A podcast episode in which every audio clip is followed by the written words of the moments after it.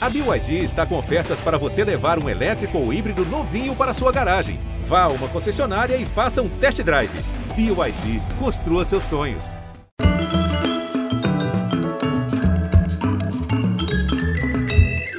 Muito bem-vindos. O nosso programa de hoje tem como mote a dificuldade que a esquerda brasileira tem de falar com os eleitores evangélicos, apesar de a igreja evangélica ter tido seu momento de maior crescimento durante a era petista. Então vamos começar recorrendo aos evangelhos. Quando Lucas vai contar o nascimento de Jesus, ele cita só de passagem o poderoso Herodes, rei da Judéia. Ele prefere centrar sua narrativa numa donzela de nome Maria, numa aldeia chamada Nazaré, que era um punhado de casas perdidas na poeira a mais de 100 quilômetros de Jerusalém.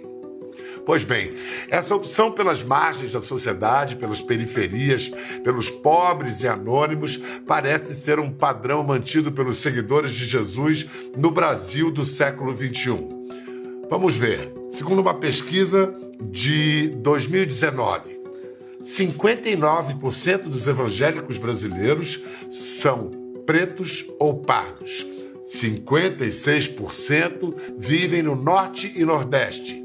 48% ganham até dois salários mínimos. 58% são mulheres. Nas igrejas neopentecostais, elas chegam a 69%. Por que então os evangélicos não se sentem representados pelos políticos que reivindicam o discurso de defesa dos pobres, de justiça social e mobilidade de classes no Brasil, isto é, a esquerda política? Pelo contrário, nas igrejas parece estar se cristalizando a ideia de que a esquerda não gosta de crentes. No programa de hoje, para tratar dessa complicada relação entre evangélicos e esquerdas, vamos conversar com o antropólogo Juliano Spayer, autor do fundamental Povo de Deus: Quem são os evangélicos e por que eles importam?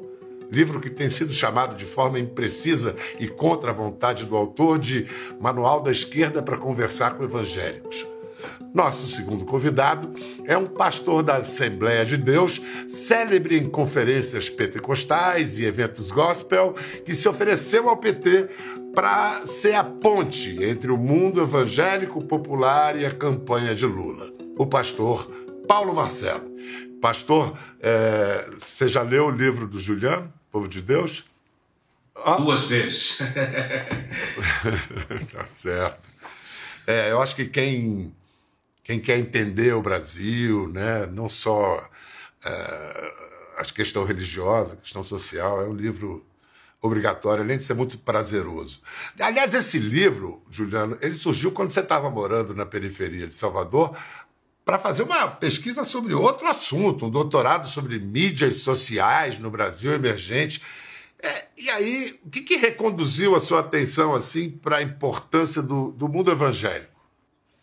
É, acabei me confrontando com um ambiente que algumas pessoas chamam do Brasil profundo e que é essencialmente diferente do lugar em que eu vivo. Então, aqui no bairro da Pompeia, em São Paulo, onde eu estou, num raio de 5 quilômetros, tem três igrejas evangélicas. Onde eu morava tinha uma pequena igreja católica, nove terreiros de candomblé e mais de 80 igrejas evangélicas. E essa é a cara do Brasil, né?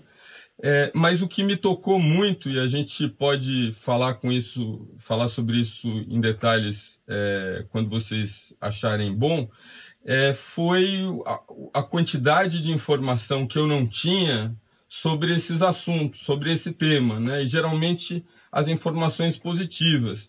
A gente vivia, por exemplo, num local em que, com muita frequência, é, a gente ouvia mulheres sendo espancadas. O homem é, chega do bar depois de receber o salário.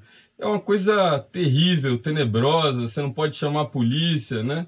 E por mais que exista violência ainda dentro da igreja, como existe na sociedade brasileira, o fato desse homem é, parar de beber implicava já numa mudança de comportamento. Isso me deu uma perspectiva que eu acho que faltava para a gente discutir sobre esse assunto, que tem uma série de problemas reais, importantes, necessários, mas é, ao mesmo tempo tem uma, uma comunidade muito plural, muito diferente e que não necessariamente se enquadra dentro da imagem típica do evangélico, que é ou do coitadinho ou do charlatão. Pastor, você se converteu ao cristianismo evangélico numa época em que a política ainda era, digamos assim, coisa do diabo. E hoje a gente tem os evangélicos cada vez mais presentes no tabuleiro político brasileiro, se fazendo representar, buscando espaços. Qual é a importância de se olhar a religião de fora para dentro, como nos propõe, como faz o Juliano? Eu lembro muito, desde jovem, que o maior escândalo de uma igreja era um político ir a um culto de domingo e alguém chamá-lo para sentar ao púlpito. E alguém já ficava revoltado. Os obreiros tinham que fazer uma reunião durante a semana como que o pastor autorizou um político a sentar é, no altar, onde só quem é ordenado ao ministério tinha o direito de se assentar. Então eu conheci a igreja que dizia a política é do diabo, o dinheiro é do diabo, a televisão é do diabo. E aí depois veio uma outra geração que disse, nós falávamos que a televisão era do diabo, agora nós não temos televisão para falar o evangelho. Nós pregávamos que a política era do diabo, agora nós não temos representação. Nós dizíamos que o dinheiro era do diabo, agora o dinheiro está na mão do, da corrupção, do narcotráfico e assim por diante. Então, essas gerações foram mudando, como a geração de hoje é outra geração. Então, a igreja, nos últimos anos, principalmente nesse momento, ela, ela esse projeto de poder é, transformou o evangelho em algo muito perigoso. Porque eu costumo dizer uma frase: tudo que começa nós contra eles, um dia vai terminar eles contra nós. E a igreja nunca foi isso. A igreja sempre foi além disso. A igreja sempre esteve acima disso. E quando a igreja se equivale, se equipara a esse projeto, é algo que na história do cristianismo aconteceu por muitas vezes. No início do ano, o pastor Paulo Marcelo apareceu como a pessoa que assumiria a interlocução da chapa Lula-Alckmin com o público evangélico. Mas Queria que você me explicasse algo que é curioso, pastor. A sua primeira experiência política, tem dois anos, 2020, foi se candidatar à Câmara dos Vereadores de São Paulo pelo Podemos, apadrinhado pelo deputado pastor Marco Feliciano, que é um agente do pastor Silas Malafaia, os dois grandes apoiadores de Jair Bolsonaro. Como e por que se deu essa pulada de muro da polarização e você fez essa conversão, digamos assim, à esquerda? Eu, eu não fiz uma conversão à esquerda, né? Eu estava em um partido de centro e uma das condições que eu tive com o pastor Marco Feliciano, que é meu amigo de muitos anos, a gente começou lá atrás juntos, né? É, é que não vinculasse de forma alguma o presidente Bolsonaro na minha candidatura. Eu não me considero um pastor de esquerda. Eu me considero alguém democrático e o país não tem mais estrutura emocional, psicológica. A igreja não tem mais estrutura para nossa fé estar abalada. O, o, o acordo e o, o emparelhamento que eu chamo do evangelho que está acontecendo nesse projeto de poder, nada, nenhum benefício que eles imaginam ter recebido, se em há uma forma de ter sido compensador em detrimento aos escândalos que nós acabamos de ver, por exemplo, no MEC é você ter o Evangelho, Igreja, Assembleia de Deus e o nome pastor num Jornal Nacional 12 minutos, e, aí, e o Jornal Nacional está correto, porque tem que noticiar e mostrar para o Brasil o que é que está acontecendo, mas eu creio que naquele momento, todos, mesmo os que ainda não se, não se declararam, mas lá dentro deles deve estar falando, nenhuma justificativa da aliança que fizemos compensa a exposição do que nós estamos passando agora. Pastor, quantos encontros você já teve com o Lula? E o que, que ficou combinado, pastor? O que, que ele pediu para você? O que, que você tem a dar para o Lula nessa campanha? Eu acho que eu posso contribuir, tenho contribuído, algo que o presidente Lula e o próprio PT é, precisava ter. E eu vou explicar o quê. O PT tem 21 núcleos evangélicos progressistas no Brasil, em cada estado, ou seja, uma representação em cada um dos 21 estados e é muito importante porque é, a irmã Benedita da Silva e tantas outras, é, outros líderes dentro do PT têm esse movimento progressista. Mas eu, pastor Paulo Marcelo, pentecostal, assembleiano, preguei em tantos lugares, né, são 29 países, mais de 1.200 cidades desse país.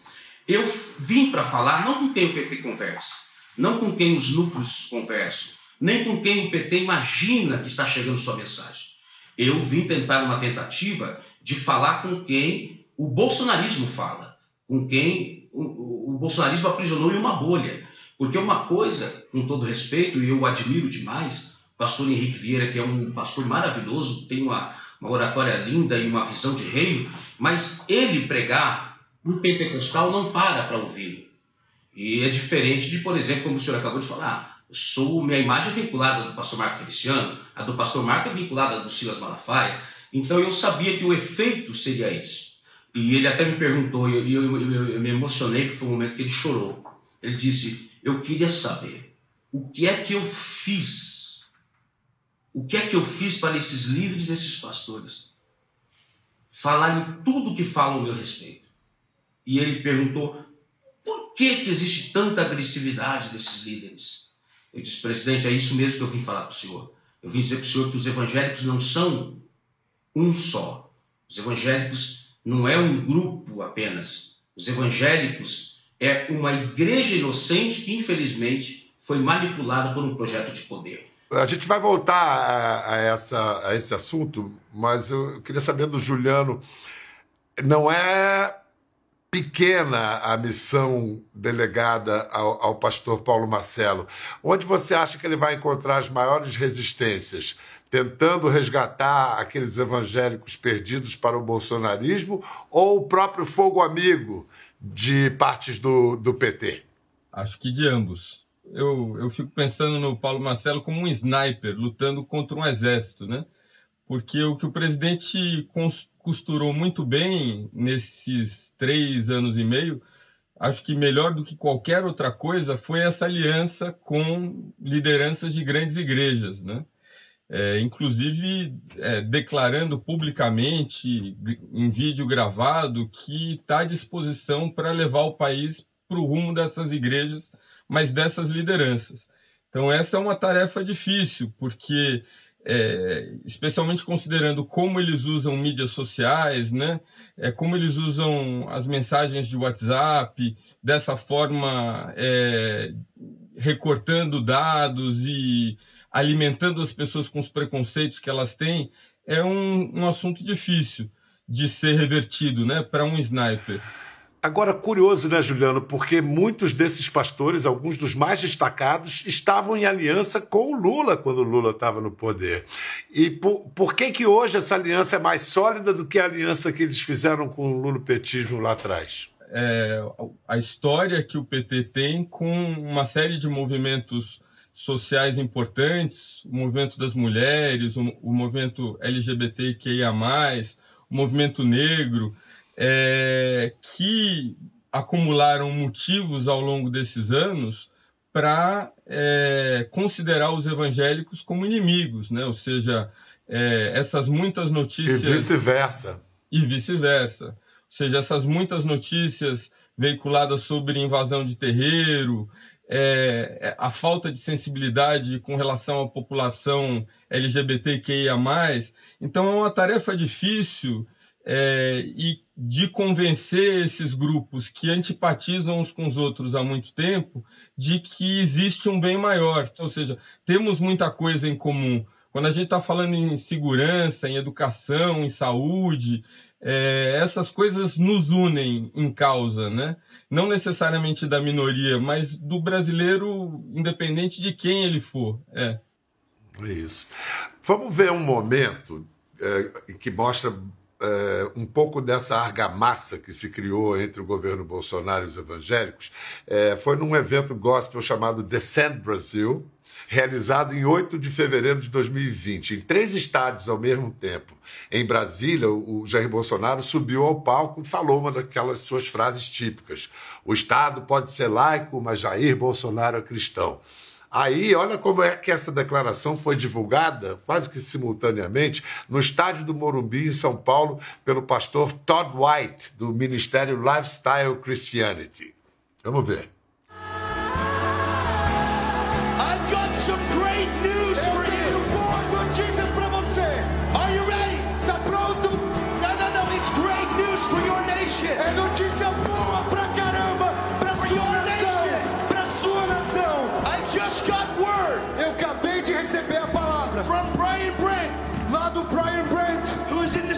Brasília, que está lá no estádio em Brasília, that your president, que o seu presidente, just got born again. Ele acabou de confessar a Jesus Cristo.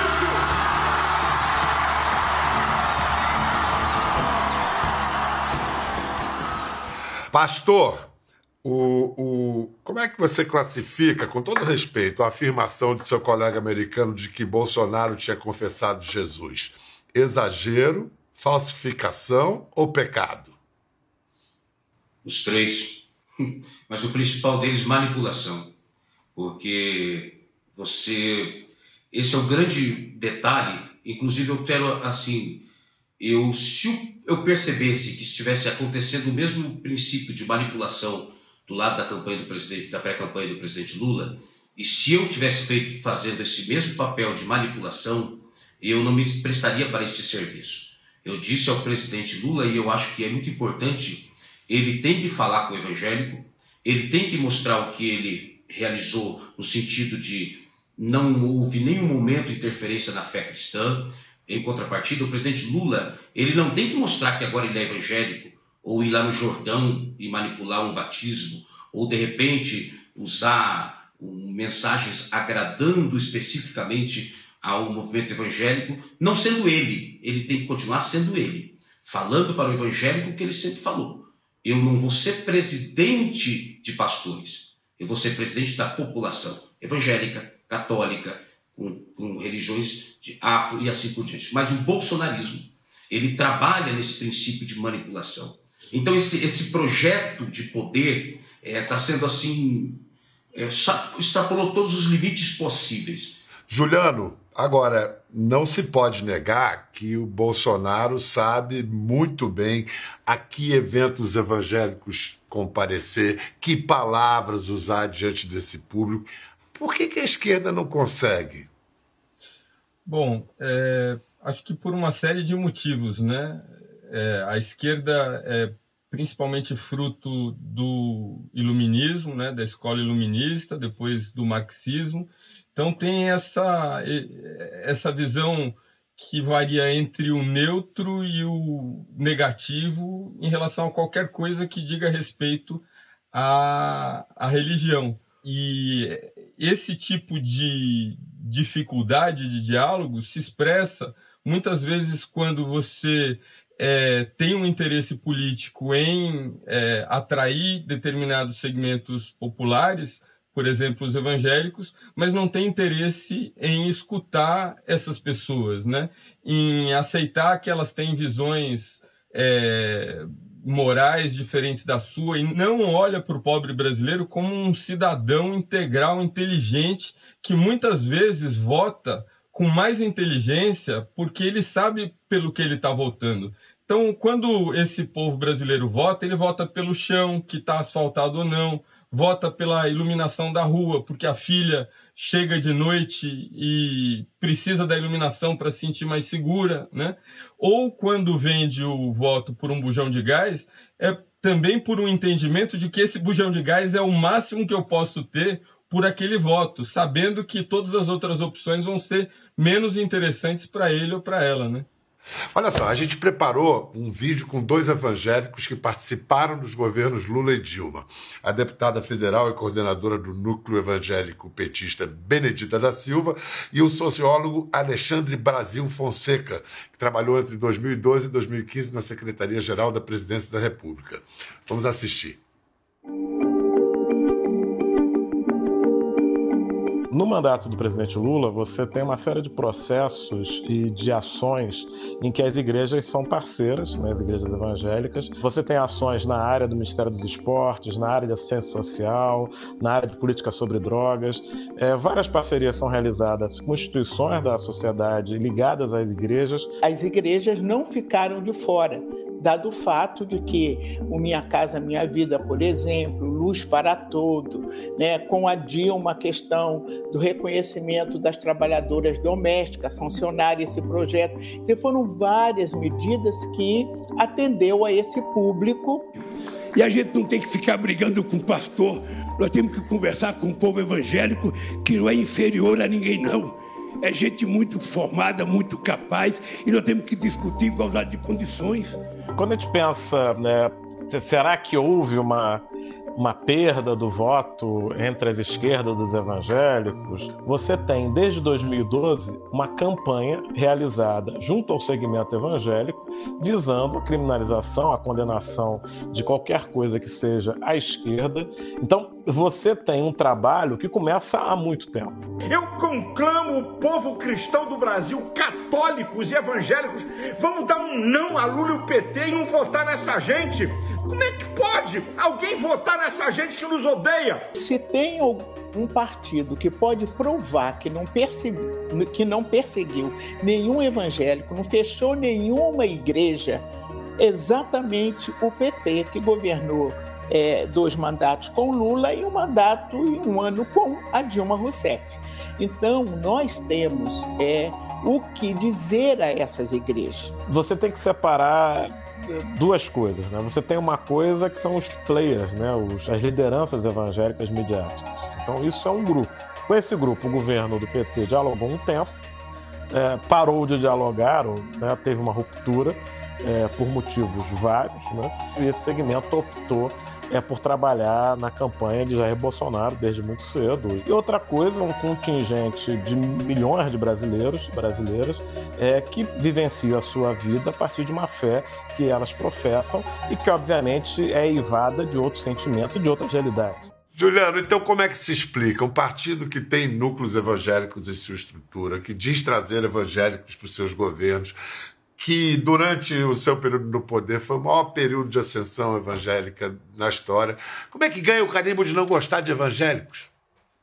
É, primeiro, eu diria que porque muitas pessoas de esquerda de fato não gostam de evangélico, né? Ou seja, é por isso que eu não gosto que o meu livro seja descrito como um manual para a esquerda, porque o meu livro não é sobre evangélico, é sobre o leitor é, e sobre um tema importante da antropologia das camadas populares no Brasil, é, que aponta é, essa distância imensa que torna, muitas vezes, o brasileiro das camadas médias e altas praticamente ignorante, desprendido das camadas populares, né? Então, é, esse problema do preconceito de classe em relação ao pobre real, né, é uma coisa que você não vê, por exemplo, numa série de pessoas, é, artistas populares como o Mano Brown, como o Emicida, que falam do cristianismo evangélico com muito mais conhecimento de, de causa e com muito mais respeito do que intelectuais da USP, da Unicamp, que não têm esse convívio, né?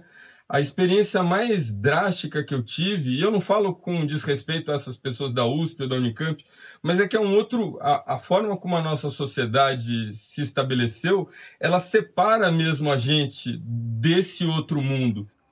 Pastor, como é que está sendo a sua convivência com essa ala evangélica progressista, digamos, dentro do PT, você tem se sentido bem-vindo ou você está sentindo também o mesmo preconceito a que se refere o, o Juliano, esse preconceito que existe na, na economia? Quando, Bial, muito obrigado. Na academia, e, perdão. É, Bial, é, é, quando eu iniciei esse projeto, é, eu, eu sinto um projeto inspirado por Deus para que eu tentasse, primeiramente, tentar ajudar a igreja evangélica que está aprisionado nesse, nesse, nesse tudo que a gente acabou de falar. E eu, quando comecei a conversar com as pessoas mais próximas, e também tive essa percepção e analisei é, que seriam várias dificuldades que eu teria. A primeira seria chegar ao presidente. Segundo, seria a retaliação do meu mundo evangélico, do pentecostalismo, das lideranças contra a minha vida. E terceiro, eu já vim preparado para isso, seria ter que ser aceito dentro da esquerda do Brasil. E eu acho muito injusto, às vezes, é, a gente comparar é, a esquerda com esse movimento do bolsonarismo em relação ao evangelho, colocando é, somente o PT e, do outro lado, essa massa e, e esse mosaico de partidos que eu chamo de genéricos. Porque o presidente Lula, ele é a identidade do PT. Então, tudo no presidente Lula é toda a corrente do PT. O PT é como se fosse um grande polvo, com vários braços. Né? O braço dos petrolíferos, dos sindicalistas, dos, dos mais extremistas, dos que queriam antigamente uma coisa mais pesada, dos que são os intelectuais. Então o PT tem muitos braços. E cada braço tem um histórico petista. Mas o braço dos, mas o braço dos evangélicos é um braço atrofiado, né? Eu acho que quase não achamos ele, né? Eu tentei procurar, mas assim. É, pois a, é. A irmã Benedita ela tem um trabalho muito importante, mas não há um trabalho específico para os evangélicos e um cuidado que os evangélicos gostariam de ter como representatividade. Ao mesmo tempo, eu considero o presidente Lula maior do que o PT. O PT tem 1 milhão e 300 mil afiliados.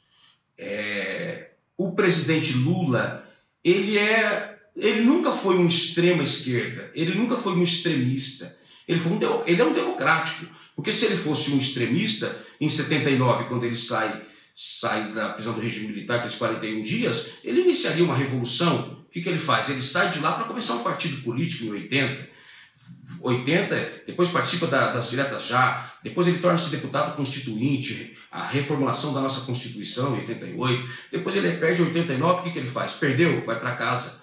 Perdeu 94, o que faz? Volta para casa. Perdeu 98, o que faz? Volta para casa. Ganha 2002, ganha 2006, ganha 2010, ganha 2014, tem o impeachment. O que, que eles fizeram? Vai para casa. Tem um, a questão da Lava Jato, vem as questões ele não ficou contestando STF, não ficou contestando, ficou contestando apenas a sua, seu direito de defesa. Mas ele obedeceu todas as instituições, ou seja, ele representa a democracia brasileira. E quando ele traz Alckmin para fazer essa chapa, o que, que ele está mostrando para todos nós?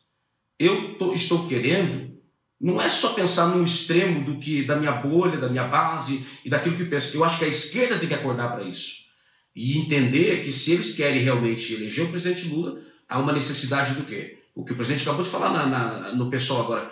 Vamos parar de brigar com o pastor e vamos falar com a igreja evangélica. Vou mostrar aqui uma participação sua no evento Fé e Prosperidade em Camaçari, na Bahia, em março agora, e que pode ajudar a entender o choque cultural que você representa como linguagem. Você falou tanto de 13, 13, 13. Olha só o pastor Paulo Marcelo aqui nesse evento Fé e Prosperidade. Ele veio trazer uma mensagem em que ele diz uma coisa. Ele falou: O quê?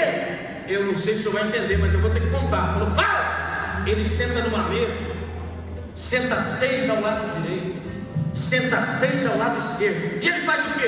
Ele pega um pão e ele compartilha em 13 pedaços. Não entendi quantos pedaços? Juliano, é, que, que a gente diz? Que com ferro fere, com ferro será ferido? O que, que, que, que é isso? É, ele está é, usando uma série de tecnologias né, de oratória, de performance, eu vivi isso e eu acho incrível, eu acho que todo mundo deveria experimentar, né? É, eu fui uma eu passei a frequentar a Assembleia de Deus. A primeira vez que eu fui, eu fui pensando por que, que as pessoas que passam o dia inteiro trabalhando não estão no sofá assistindo televisão e vêm para cá, né? Às vezes vários dias por semana. E daí, na hora que eu fui, eu falei, é porque aqui é muito mais interessante. E daí tem uma experiência que, para mim, é muito emocionante, e não sou evangélico. se, não, se não ficou claro ainda, eu quero esclarecer: não sou evangélico. É, uma hora antes de começar o culto, as pessoas vão chegando, elas se ajoelham no chão e delas começam a conversar com Deus, né? E abrir o coração e chorar, e a igreja inteira falando e chorando. É, enfim, depois vem a, uma série de pregações é, que usam essas, é, essas tecnologias né, de, de mudança de voz para interpretar personagem, é, que tem é, o, a incorporação de, de, de, de, de volume que vai que começa baixinho, que vai aumentando. Então, é, a primeira vez que eu fui eu, e, e, vi isso, assim, eu saí maravilhado, né? Porque é óbvio que elas estão aqui não estão em casa assistindo televisão. Porque aqui elas estão juntas, porque aqui elas estão falando dela, porque aqui elas estão é, discutindo. E a igreja é um espaço incrivelmente político e tenso, né? O pastor pode falar aí melhor do que eu. Quem acha que evangélico é, é boiada, quem acha que é evangélico. Dentro da igreja, a quantidade de tensões que existem ali. A gente acha que o evangélico está todo ali, não, Bolsonaro, Bolsonaro, mas o evangélico é, está vivendo, por um lado, como você disse, né, essa pressão midiática que é intensa pelos grupos de WhatsApp, e por outro lado vive esse outro dilema que é conviver com essas pedradas, né, que vêm geralmente da esquerda e que muitas vezes são desinformados. Então, pastor, o que está em jogo para a igreja evangélica nas eleições de 22? O jogo que está nela, eu acho que é um tudo ou nada. Eu vou explicar melhor para que o senhor possa, para que todos nós possamos entender e compreender melhor.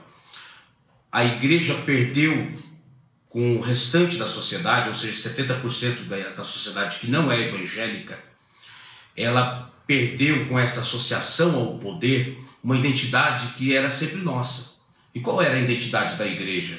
A identidade da igreja evangélica, devido até ao seu crescimento antes desse projeto de poder, era o local onde se encontravam expressões presentes no cristianismo: amor, paz, acolher, aconchego, inclusão. E essa igreja que está hoje identificada nesse projeto bolsonarismo, e se houver realmente, eu creio em Deus que não vai haver essa reeleição, e esta igreja continuar nesse projeto, ela nunca mais vai se curar desses oito anos, ou que seja, desses quatro anos será já difícil, mas imagine mais quatro. E não por culpa do povo simples evangélico, mas por culpa exatamente da associação, são 24, eram 26, são 24 grandes líderes do Brasil que estão abraçados, alienados a esse projeto de poder e para eles está sendo muito interessante, mas em detrimento ao restante dos evangélicos está sendo terrível, catastrófico. Vou lutar muito, mas muito mesmo, para recolher, tomar de volta aquilo que pertence à igreja e ao evangelho verdadeiro e ao cristianismo. Juliano, a fé religiosa, ela é um campo fértil para é, plantar fake news, porque vem com credibilidade, né? É, nessa disputa de narrativas, o Bolsonaro dizendo a luta do bem contra o mal. Nessa disputa de narrativas, quem está vencendo?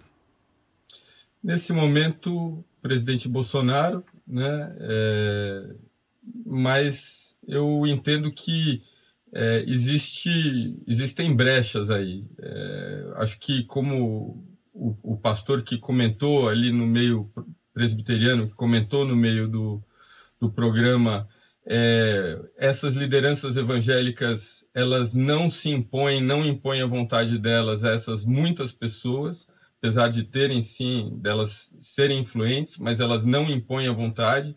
É, e ao mesmo tempo, Pedro, eu tenho a impressão que o evangélico ele já está de fato desgastado é, desses, dessa politização extrema da sua, da sua religião e da sua igreja, que por um lado está sendo é, muito feiamente criticada e com motivos justos é, nos jornais, e por outro lado criando dentro da igreja, que era um espaço que ele ia para sentir fé, abraçar os amigos, tornando essa igreja mesmo uma igreja rachada.